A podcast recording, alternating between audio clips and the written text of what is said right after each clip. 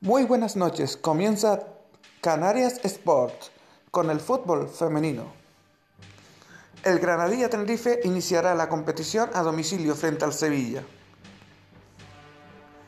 La Unión Deportiva Granadilla Tenerife Agatesa iniciará la temporada a domicilio frente al Sevilla, según el sorteo realizado este jueves en la ciudad del fútbol de Las Rosas que ha eh, emparejado en la primera jornada al Barcelona y al Tacón el equipo es dirigido por el Real Madrid.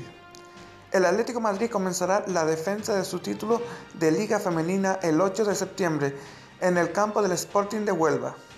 Y el resto de la primera jornada se completa con los partidos Madrid Femenino, Real Betis, Abanca Español, Logroño, Rayo Vallecana, Valencia, Real Sociedad y Levante Athletic.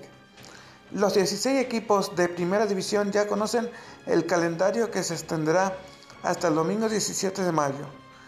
El sorteo de las 30 jornadas se han celebrado este jueves en el, Salón Luis Aragonés de la ciudad del fútbol de las Rosas y se ha iniciado con el anuncio de los nuevos nombres para las competiciones Primera Iberdrola y Reto Iberdrola.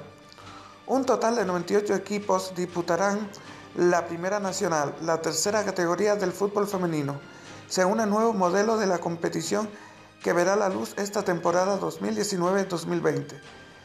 Tras confirmarse ya la lista de clubes que integrarán las dos máximas categorías, la Primera Nacional que hará de tercera división supone una nueva medida capaz de atender a los intereses de los clubes y futbolistas.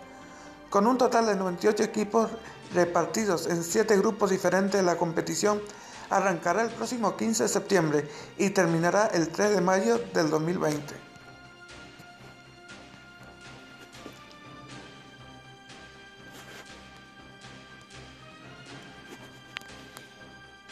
Esta noticia y muchas más del fútbol femenino aquí en Canarias Sport.